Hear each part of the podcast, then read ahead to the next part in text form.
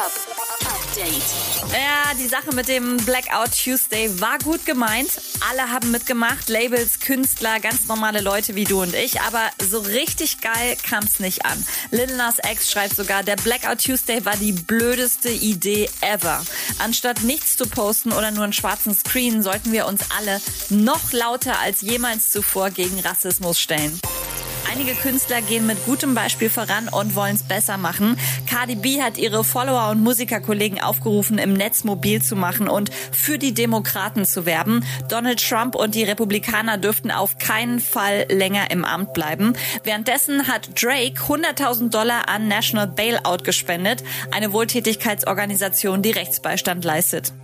So, und jetzt nochmal was zum Abschalten, muss auch mal sein. Zu Hause mit Sido geht am Freitag in die letzte Runde. Am Freitag wird die letzte reguläre Show von Zu Hause mit Sido sein. Also so unter diesen Umständen, wie das jetzt ist. Freitags von 8 bis 8 wird das nicht mehr stattfinden. Also, ähm, Schaltet doch alle nochmal ein. Ich würde mich freuen. Auftreten ab Freitag wird niemand geringerer als mein Kumpel Johannes Oerding. Außerdem wird Mama Sidos Kartoffelsalat gekocht. Falls ihr dafür noch einkaufen gehen wollt, ein Sack Kartoffeln, Gewürzgurken, Gemüsezwiebeln, Eier, Mayo und Wiener Würstchen.